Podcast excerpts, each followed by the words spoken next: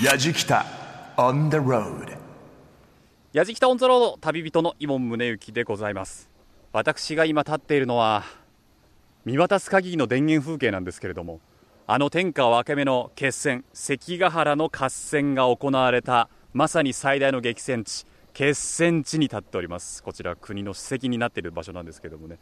あの石碑が立っているんですがここを中心にして周りの景色を見渡すともう今は見渡す限り山に囲まれた広大な田園風景です。収穫前の稲穂がね金色の絨毯になってずっと広がっているようにも見えるんですけれども今日はですねここをスタートにして大体関ヶ原の話になりますと徳川寄りの話が多いと思うんですけどもそうじゃないんです。今日は悲劇の地匠石田三成の生涯を追う旅をやじきたで行っていきます。最近はあの歴史ブームでね石田三成の真の姿にフォーカスが当たって随分とイメージが良くなってきているらしいんですがまだまだリスナーの皆さんもねどうしても悪役のイメージしかないという方もいらっしゃるかもしれません。今日は石田三成のゆかりの地長浜周辺に向かいまして真の三成像を探ってまいります。今日も最後までお付き合いください。やじきたオンザロード耳で感じる旅番組ご案内役の中田美香です。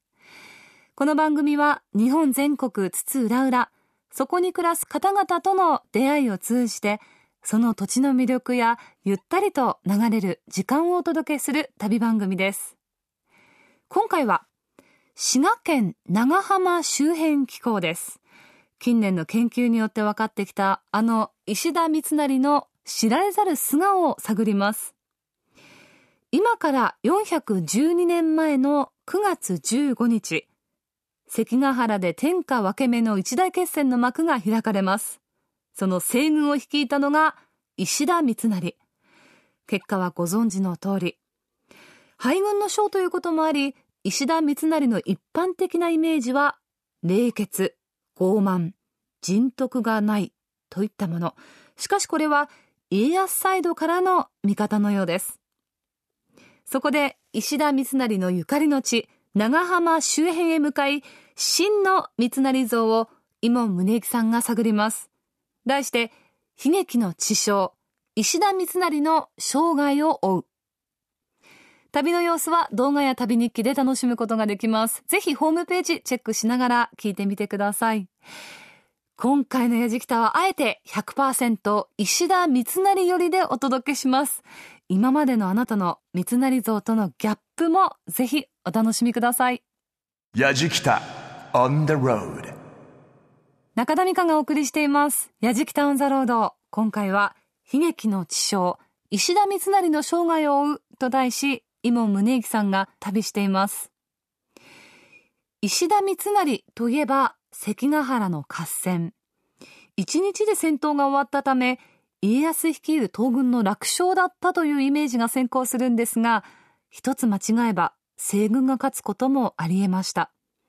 あの家康と天下を二分し五分に渡り合ったと考えると西軍を仕切ったその力は凄まじいという見方もできますよね。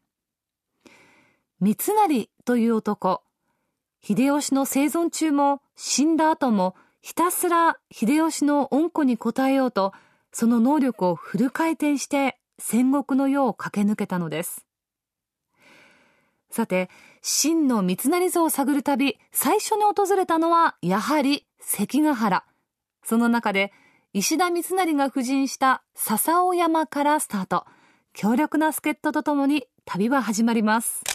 やじきた on the road さあ石田三成の生涯を追うときにですねやはり我々だけでは心もとないので今日はものすごく強力な助っ人をお呼びしておりますオンライン三成会の田付菅子さんです。よろしくお願いします。よろしくお願いします。僕あの強力なと言ってしまいましたけれども、はい。田付さんいつ頃からこの石田三成の生涯というかもう歴史を追いかけてるんですか？えっ、とね、本気でやりかけたのは、ええ。まあ十数年前なんですけれども、はいはい。私生まれたあの実家があるのがあの三成の沢山城のあった本ふもとなんですね。はい。で、餅の木谷って呼ばれている三成の屋敷があった屋敷地のすぐ近くにうん。私の生まれた家がありまして、すごいですよねこれね。あの多分古い因縁がどっかであるんじゃないかなと。かもしれませんよ。よね、もうなるべくしてなったという感じがしますけれども、うんですね。私がこんな風になったのはもしかしたらこう 三成の名誉を挽回するためにこうなんかこう使命を負ってきたんじゃないかなと。あの田付さんこんな風になったのはって。でも数々の本でね石田三成に関するものを書いてますから、はいさん今までこう石田三成がどうしても悪者の風に捉えられてるのがちょっと悔しかった部分はある、そうですね、えっていうか、なんでそこまで悪く言われなあかんのかっていうのはありますよね。うん。そうなんでしょうね。だから僕らもそうですし多分リスナーの皆さんもまだ石田三成公といえば悪者な感じで今、まだ取っかかり聞いてると思うんですよそうですよね。今日は覆していきましょうそうしましょう。ちょっと去年の大河ドラマ、あんまりちょっと残念やったんですけど、その前の天地人っていうことで。そうですね、はいはい。小栗旬さんがはい演じられてましたけれども、はいはいはい。あの我々今この場所はどういったところになりますかね？これがちょうどあの関ヶ原の戦いの三成の本陣のあった笹尾の砦のもうすぐ真下なんですね。これからあの三成の本陣に向かって登っていきます。その距離っていうのはそんなにないんですかあるんですか？まあ大丈夫だと思います。登っていきましょう、はいはい。楽しみだな。早速参りましょう、はい。ここがね、これ見てもらったらわかるんです島左近清興の陣跡って書いてるじゃな書いですか。ますで三成に過ぎたる家臣。うん、島左近があの、まあ、三成はこの山の上に陣を張ってますよね、え。もうそのすぐ下のこの左で島左近が陣を張ってたんですよ。ということはもう本当に最前線というかそうそうそうそうですね、もう三成の盾になってたんですね。なるほどな、うん最前線を張るっていうぐらいですから相当な信頼関係ですよねこれは、ですよね、やっぱしね。あと島左近も三成公をやはり慕っていた、なんとかうん彼に天下を取らせなかったって思いがあるんでしょうかね、あるでしょうね。さあこちらがですね結構息が上がってますが達さん大丈夫です。石田三成の本陣があった笹尾山のはい。上まで上がってきましたが、はいここはもう三成のファンにとってはもう聖地と言われている場所そうですね。聖地と言ったらいいのか。そうですね。三成の生涯人生ここが決めちゃったんですよね。この場所がね。あとちょっとで天下だったといううーん。達さん？何一人で感慨深くなってるんですか、いやいやいや まあね、ええ。結果がもう分かってるんでね。そうなんですよね。ね。そこを後追いするっていう切なさもありますよね。ありますあのーもしもって考えてしまいますよね。もしもここで三成が勝ってたらって、ええええそしたらどうなってたのかなって。そうだよな。うん。だからこう聖地であると同時に切ない場所ですよね。ちょっと登ってみましょうか。せっかくですからね、その一望できるというさあ現在地笹尾山から見渡すこの関ヶ原でございますが、はい。ちょっと竹さん説明をしていただけますか？まあ今新幹線が走ってるんですけれども、奥に新幹線走ってますね、うん。その手前今住宅街になっていてその手前がまあ田園風景が広がっていて、徐々に山になってくるという形になっていますけれども、その両端に山の尾根が続いて広がってる伸びてるんですけれども、この扇形に両手を広げたこの扇形のこの部分っていうのがその関ヶ原の合戦地だったんですね。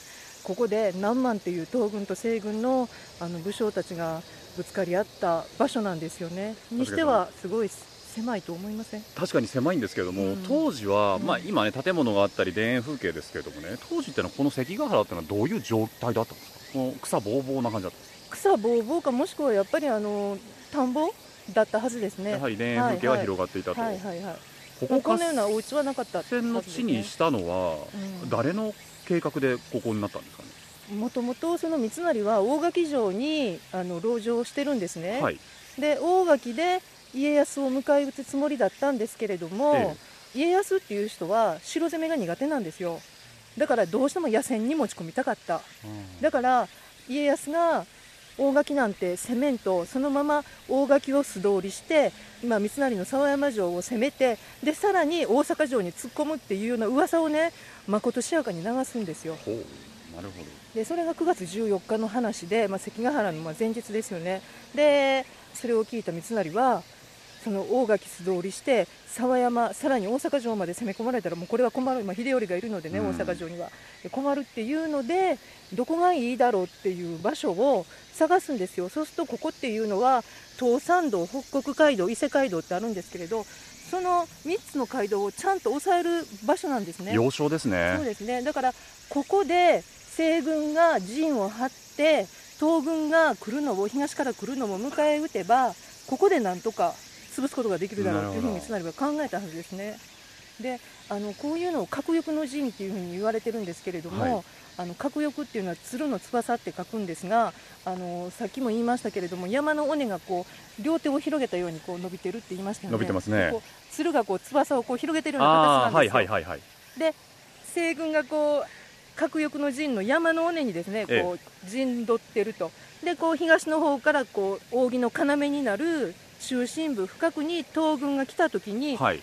わっとこう一斉に包み込んでしまうと。そうそうそう。一斉にこう両側からあの攻撃をかけることができる。なるほど。っていうことですごくねあの有利な陣形を西軍は取ってたんですよね。でそしてあれですよねこの本陣からその全てを見渡すことができますもんね。そうですね。うん。ちょうど戦いが始まったのが午前8時。はい。でその前の晩一晩夜通しかけて西軍が大垣城を出てこの関ヶ原を目指すんですよね。で大体朝の6時ぐらいに着いて到着して布陣して、まあ、戦いの準備ができたのが午前8時ぐらいででそこで、えっと、井伊直政ですね、はい。東軍の井伊直政があの仕掛けるんですよね。時間にすると関ヶ原の合戦の開始から終了までっていうのは何時間ぐらいだったんですでね結局正午にはほぼ勝敗が決まったそうです、うん。っていうのもこれだけ核翼の陣の有利な陣形を取ってるにもかかわらず、か、はい。どうしてその西軍がねわずか4時間ですよね。4時間でそのこう戦いが決まってしまったのかっていうのはその、まあ、核翼の陣の、まあ、笹の陣から言いますと、まあ、右手に当たる松尾山っていう、あの山がありますね、うんあるんですよね、ちょっと、まあ、見えるんですが、その山にあの小早川秀明って、はい。うん、あの裏切り金吾ってやつですよね、え あいつがまあ陣取ってたわけですよ。あいつが。おー。いいですよ、まあ、あいつ呼ばわりにしましょう今日は もう本当にあの秀吉のあの、えー、と奥さん、尾根ですね、はい。尾根のあの兄弟の子供なわけですよ、だから秀吉から言ったら、甥っ子に当たるそうですね。そのくせに裏切っちゃうんですよ、彼が。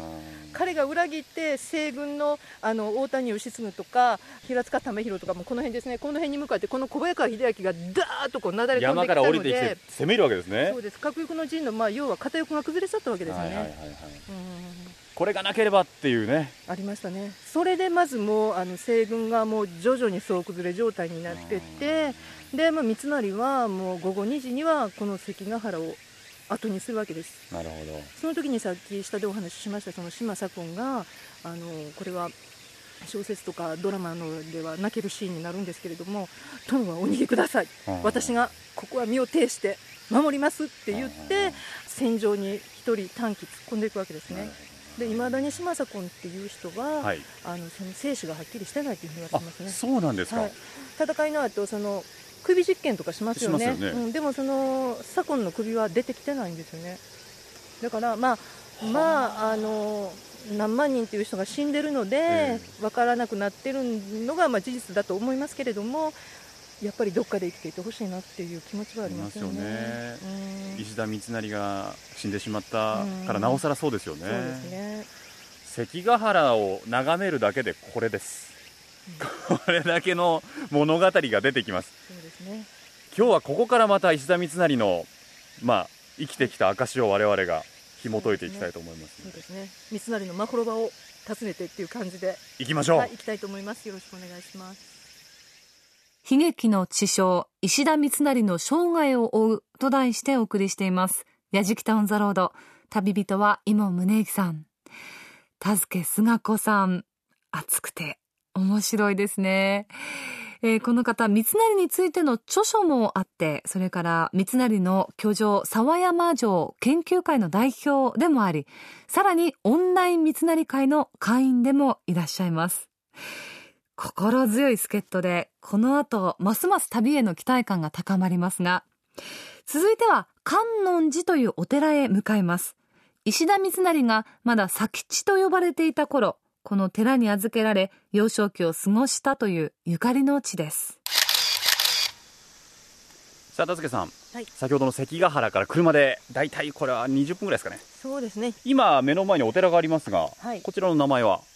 大原観音寺。大原観音寺はい。三成と秀吉が出会ったというふうに言われているお寺ですね。のすごい出会いとしては重要な お寺ですよねあのー、2人の出会いのエピソードに、はい三賢者の逸話っていうのがあるんですけれども、はいその逸話の舞台となったのがこのお寺だっていうふうに言われています。三賢茶の逸話っていうのはどういったお話でしたっけ？あのまだ秀吉が長浜城の城主だった頃に、はい。あの鷹狩りに出るんですね。で喉が渇いたからっていうのである寺に立ち寄ったうん。だそうです、そのある寺っていうのがこの、まあ、まさにこの大原観音寺なんですけれども、はい。そこでちょうどあの14歳まだ14歳だった三成があの修行をしてたんですね。で喉が渇いたっていう秀吉に、まあ、当時はまだ三成っていう名前は名乗ってなかったのであのええ。佐吉。佐吉。だったんですけれどもあの14歳の佐吉が秀吉に大きなお茶碗にぬるいお茶をたっぷり入れてこう持ってきたんですね。ほうほうほう。で秀吉はそれを飲み干しておかわりもう一杯って言って言うんですよ。はい。で2杯目に今度また佐吉が出したお茶っていうのは、1杯目のお茶よりも量をちょっとこう少なくして温度もちょっと厚めにしたお茶をまあ2杯目に出すんですね、うん。でもそれも飲んだ秀吉は1杯目と2杯目のお茶の違いに気がつくんですよ、うん。違うぞと。いっぺん試しに3杯目のお茶をおかわりしてみようかっていうことで3杯目のお茶をおかわりして佐吉がその秀吉に3杯目のお茶を持ってきたんですね、はい。でそのお茶っていうのが小さなお茶碗に熱いお茶を入れておその秀吉の前に出したとでその秀吉は佐吉のそのお茶の出し方の、まあ、気配りですね。うん。それに感動して、まあ、こいつ使えるやつやなっていうので自分の家臣にしようとしてそのお寺の住職に頼んであのこの佐吉を私の家臣にしたいので城に連れて帰るって言って長浜城に連れて帰って家臣にしたという、まあ、そういう逸話の舞台がこの観音寺なんですよね。あの当時のね石田三成がうん。お寺でこう修行してたわけですね、うんうんうん。修行してた三成がうん。秀吉にこの人についていきたいななんかこの人に認められたいなっていう意識がどっかであったんでしょうかね？そのお茶を出した時に。うん、そこまでちょっとあのよくわからないんですがその当時のお寺っていうのは武士階級のあの息子たちの長男っていうのは後を取りますよね、はい。後取るんですけども次男三男の、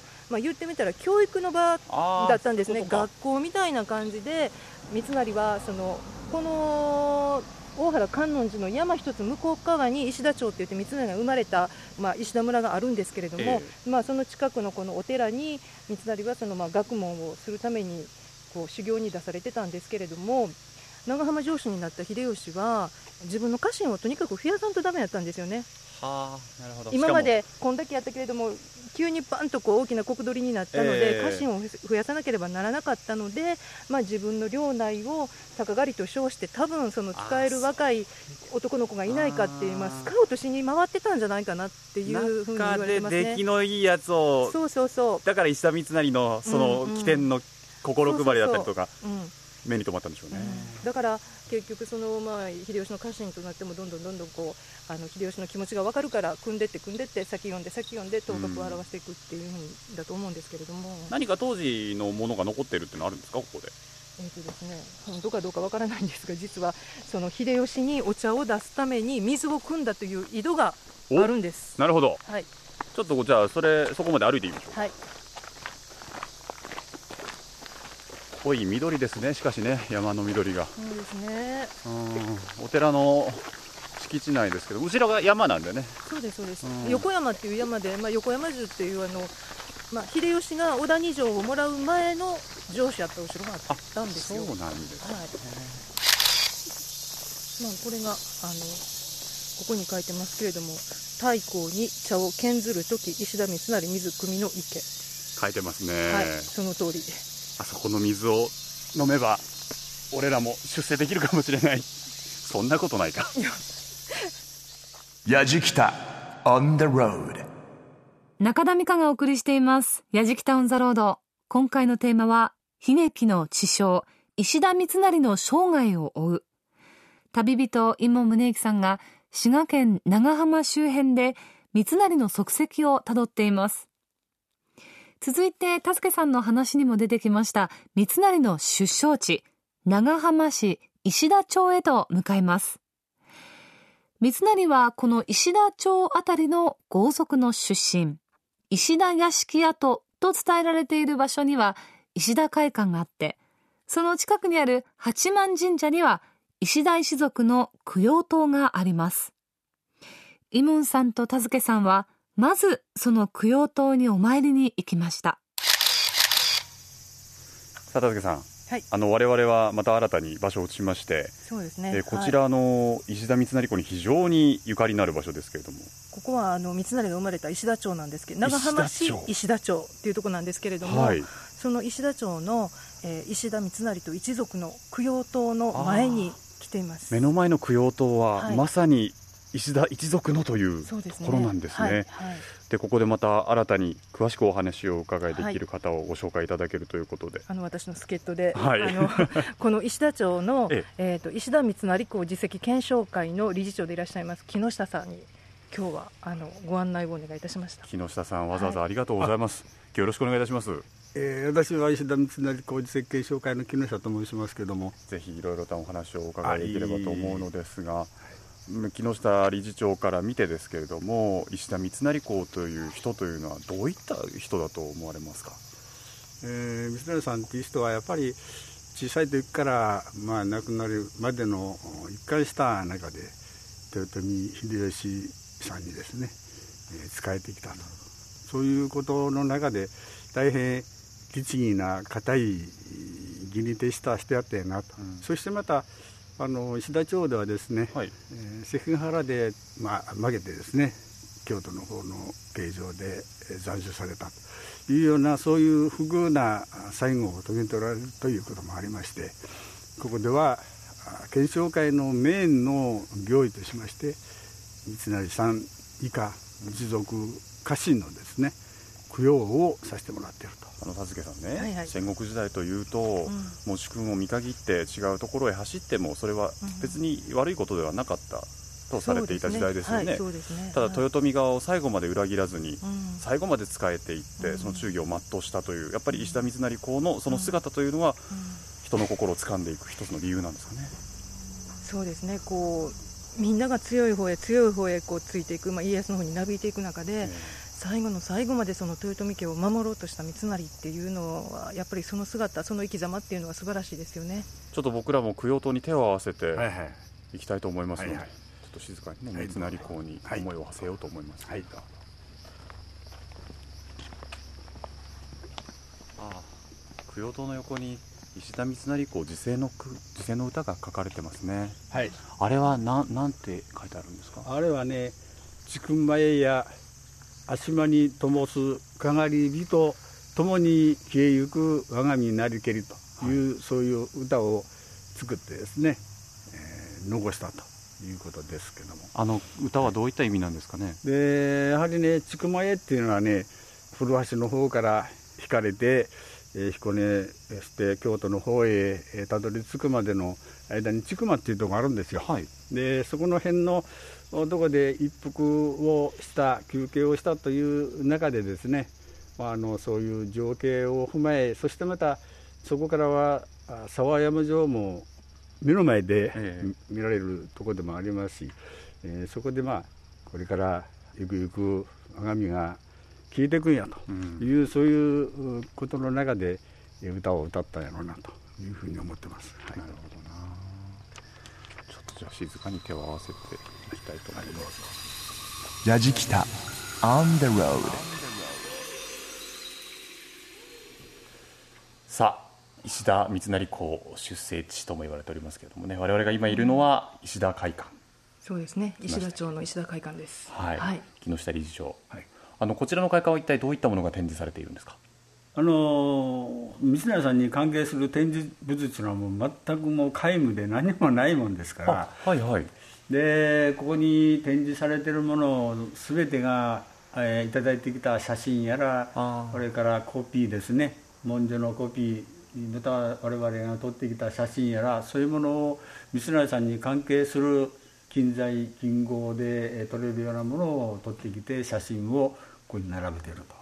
ただ僕思ったのはこちらに来ればですよ。石田町に来ればやはり三成公に詳しい方だったりとかその歴史や人となりを語る方たちがすごくたくさんいるような気がするんですけどそれはいかがですか、あのね、ここへ来るまでにはもうすでにもういろんなことを知り尽くしてくる方が多いもんですから、ええ。私どもから歴史のどうのこうのっていうことをお話しする術がございませんので、はい。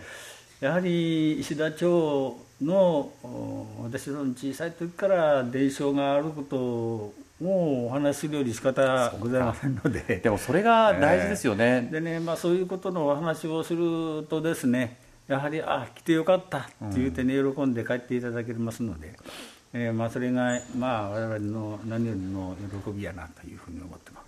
ここに来たらこう本に書いてない三成のことをこう教えてもらえるわけですよ。あそうかそうか、うん。なるほど。あのお客さんというのは例えば石田会館にしてもこの石田町にしてもどういった方が訪れるようになりましたか？天地人のドラマ以降随分な人ののファンが増えたんですよ、まあ、それまではね歴女歴女っていう方がね、えーたくさん来ていただいたんですけどもそれにまあ加えて中年の夫婦、それから後期高齢者風の夫婦ですね、はいはいはい。それから小さい子は子供ですね。小学生中学生が来るようになりました。三成さんを好きや三成さんを知りたいっていう方がね来てくれるようになりまして我々もてんやわんやしてた時期があるんですが。でも確かにここじゃないと聞けない話ってのはそうでしょうね、えーそれでね。やっぱり私どもとしてもあの本に載ってることは皆さん全てやっぱり読んで知っていてくれますので、まあ、あのここでその当時どんなことがあってどんなふうにあの道の屋さんを思って暮らしてきたんやなっていうことをねお話しさせてもらうより仕方がないんでね、まあ、そういうことを聞いてああよかったって言って帰ってくれますので、うん。まあそれでよかったのかなというふうに思いながら。いや想像力だと思いますよ。もう400年の昔に石田三成公がここで暮らしたその当時をに思いを馳せて楽しんでもらうっていう、まあねまあ、そういうような思いの中で来てくれもするんでしょうし。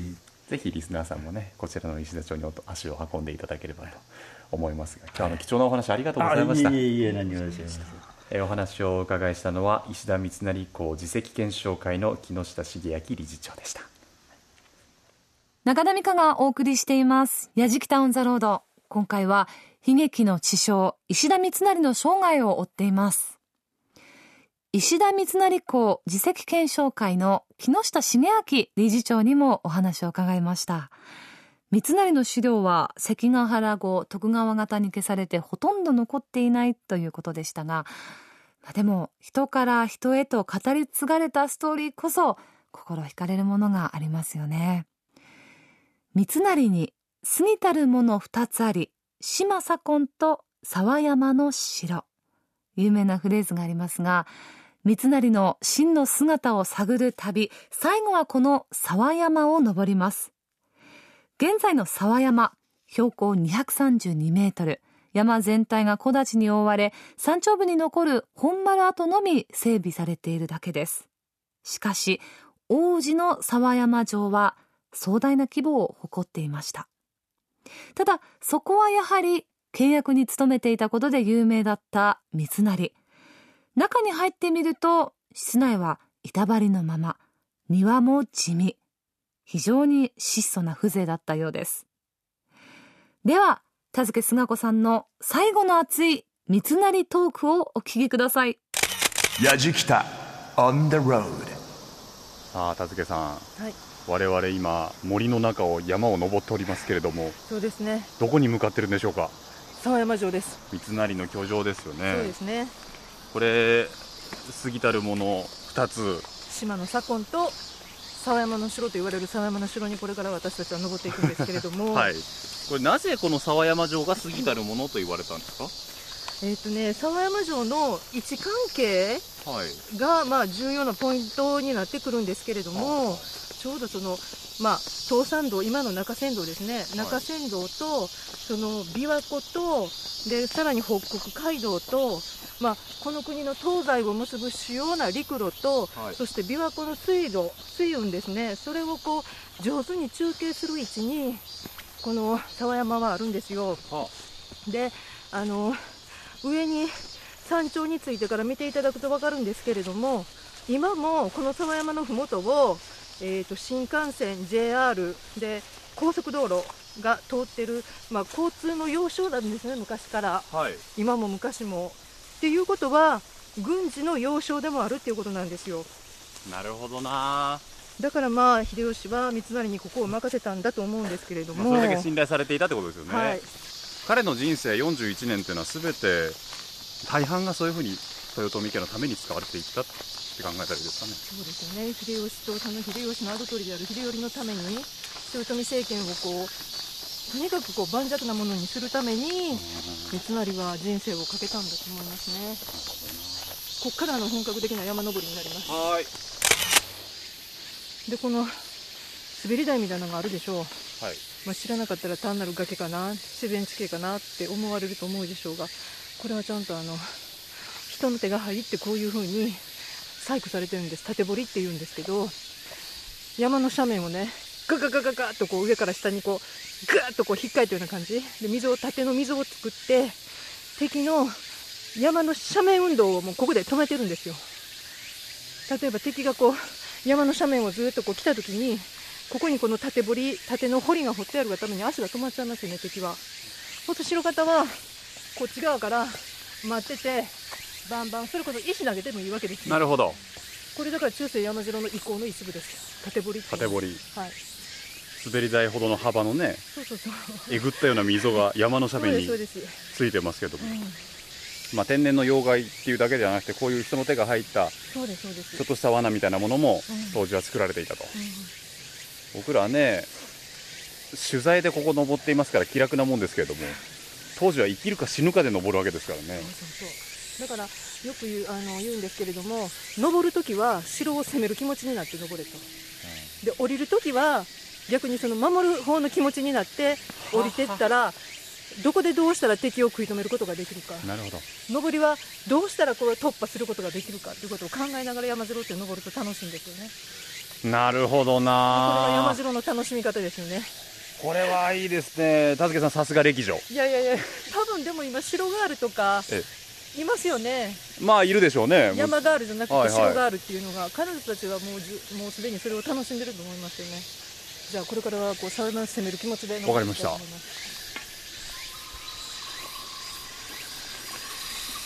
やじきた。On the road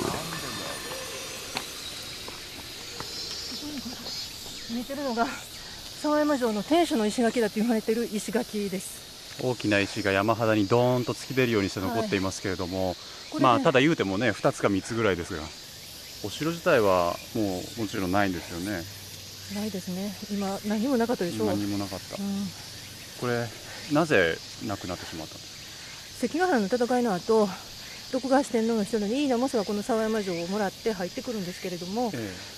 あの井伊直政は関ヶ原の戦いの時にあの島津義弘が敵中突破してこう戦場を離脱するんですよね。その時に井伊直政がこう深追いするんですよ。え、うん。で島津家の家臣のなんとかっていう人に鉄砲で撃たれてしまうんですね。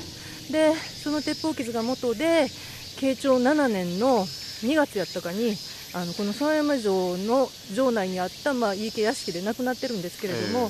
その後井伊家が、まあ、新しく城を築こうということを計画が持ち上がりましてはいもともとあるこの沢山にお城を築き直すか彦根山に新しくお城を築くかもしくはその米原にある磯山っていう山があるんですけれどもそこにあの新しく城を築くかその3つこう候補が出るんですね。え。で井伊直政の一番の家臣の木俣なんとかっていう人が家康に相談に行くんですよ、ではい。家康がそしたらあのもうそれやったらあのもう沢山と違って彦根山に新しい城を築けっていうふうに言ってで彦根城は天下武神って言ってその全国の大名がお手伝いに来てるんですね。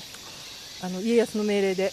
でその天下武神であの新しく彦根城が建つんですけれどもそうなってくるとえー、と元那の一国一条例っていうのが幕府が出すんですけれども、まあ、一つの国にお城が一つしか建てたらダメだっていう命令なんですけれどもそれによって沢山城がそのままお城の形として残ってるっていうのはすごく不都合なわけで。で彦根城を建てるにしてもこの沢山城の部材をリサイクルしたらより早く建つじゃないですか、はい。だからそういうことも含めて沢山城の部材っていうのはあの、まあ、一国一条例もあって廃城という形になってでこちらの資材はそのまま彦根城を築城するのに再利用されたっていういきさつがあると言われてます。ちょっとうがった見方をすると、うん徳川家康はうんこの沢山城を残したくなかったもうあると思います。多分それね上がったら一つ答えが見つかります。本丸に上がると。なるでやはりその石田三成のに対する領民たちの思いとか慕ってる気持ちそういうのをやっぱり一掃したかったっていうのもあったと思うんですね。徳川家とか家家にとったら、なるほど。だから石田三成のお城っていうのはその形を残しておきたくなかったんじゃないかなっていうふうにも考えられるんですけれども。では本丸に向かってもうちょっと登ります。はい。来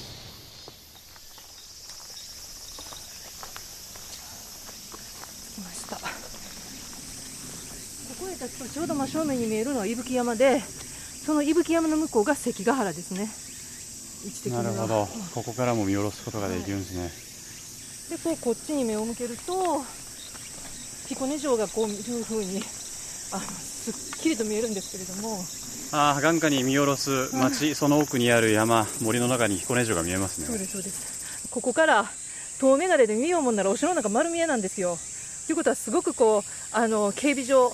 都合悪いですよね。うん、だからあの沢山城があるっていうのもすごい不都合なんですね、井伊家にとっては。うんなるほどな。だから、およそ120年の間、井伊家はこの沢山城に入山禁止令を敷いてたっていうふうに言われてます。そこにも何か感じるところありますうねん。田助さんはその今まで石田三成公はい、いろいろ調べていって本当はどんな人だったんだろうなって思います、やっぱりね、あの一言で言ったら不器用だったのかもしれない、都会の器用な若い男の人じゃなくって、はい。やっぱり田舎に育った堅物の不器用なね、もうちょっと例えば先回りして、こうやって根回ししときゃうまいこといくのにっていうことが、こう正直すぎてできずにこうぶつかってぶつかってぶつかって、でもやっぱり自分の義、これは多分義理とか人情とかっていうのも自分の正義だと思うんですけれども、その正義を貫いた不器用だからこそ貫けた正義を持ってた人じゃないかなっていうふうに思うんですけれども、彼の門に第一大満大吉といううん。漢字が付けられていますけれども、あのー広く知られ渡れてる意味では、まあ、一人がみんなのためにみんなが一人のために尽くせばその世の中は良くなるっていうようなええ。意味が込められてるっていうふうに、あの言われていますけれども、はい。まあ、確かにそういうようなあの理念とか概念もあったのかもしれないですけれども三成の中にはその1とか万とか基地とかとにかく一つになったらみんなが幸せになれるっていうようなもっと大きなこう思いっていうかそういうのがあったのかもしれないですね。それにこう大っていうこうすごくこう縁起のいい文字をつけることによってそういう気持ちをさらにこうパワーアップしてもしかしたらあのこう旗印を上げながら関ヶ原で戦った時にあの旗印でもって自分のモチベーションを高めてたんじゃないかなっていうふうに思ったりもするんですけど。ひょっとしたら天下分け目なんて言われたくなかったかもしれないですね。そうですね。本当は本当は戦のない世の中にしたかったのが三成だったと思います。もちろん家康もそうだと思うしあの信長や秀吉もそういう世の中っていうのを目指してきたと思うんですけれども、最終的に家康がそれを完成したっていうことでその家康が到達したところのこう立役者だったんですよね,、はいそううん。敵味方じゃなくてね。そういうふうな物語になっている。だからこそその物語を紐解いていくと真の姿が見えてくる。そうですね。はい。旅の最初と旅の最後で石田三成の印象僕はすごく変わりましありがとうございます、はい。たまるでまるで恋人を話すように言うんだもん ねえ本当に。この無念を晴らさんとダメじゃないですか、うんそうですね。うん。いろんな人に知ってほしいですよね。そうですよね、うん。まあでもこの 沢山は登りごたえのある山でした。はい。三成がここでどういうふうなことを思ったのかぜひ皆さんもね一度足を運んではい。いただければなぜとひ。はい、思います。はい、あの田助さん今日はあの長いことありがとうございました。ありがとうございました。お疲れ様でしたどうも本当に。ありがとうございました。お話をお伺いしたのはオンライン三成会の田助菅子さんでした。ありがとうございました。ありがとうございました。お疲れ様でした。矢敷北オンザロード悲劇の地匠石田三成の生涯を追ういかがだったでしょうか。石田三成が何を目指して本当は何を思っていたのか想像することしかできませんけれどもでも実際に僕らは今回関ヶ原を見て沢山に登って少なくとも僕の中にあった今までの悪いイメージというのはなくなりましたね。石田三成もこの沢山城跡で沢山で大きな夢を見たことでしょうね。彼が描いた夢っていうのは一体何だったのか、まあ、皆さんもね戦国のように生きた彼の物語に改めて思いを馳せていただきたいなと思います。きっとねイメージ変わると思うんだよな。でも戦国の世ってそういう武将たくさんいたんだろうなと思います。石田三成公非常に魅力的な武将でした。というわけで「やじきた on the road」旅人は伊門宗行でした。やじきた On the road Grooves and moves your day. 悲劇の知将石田三成の生涯を追ってまいりました。やじきた on the road いかがでしたでしょうか？どうしても教科書で歴史を学ぶと駆け足でいわば暗記をしてしまう。登場人物はどうしても正なのか悪なのかっていう2つのイメージどちらかを持ってしまいがちですけれどもその土地を巡ってそしてその土地で出会った人々に話を聞くことによって歴史観は広がるしさらに景色そのものが違って見えるから不思議ですよね。今回は本当に知的好奇心刺激された旅でした。最後まで豊臣家を守るため一途に戦った石田三成。三成の旗印第一大満大吉。天下の下で一人が万民のために万民が一人のためにという世の中になれば全ての人が幸福となる。石田三成公が今生きていたらこの世をどうご覧になるんでしょうか。今回も旅の様子動画や旅日記でも楽しんでいただけます。放送終了後はポッドキャストも配信しています。ぜひご覧になってみてください。ホームページアドレスは www.jfn.co.jp スラッシュやじきたです。やじきたオンザロード耳で感じる旅番組。ご案内は中田美香でした。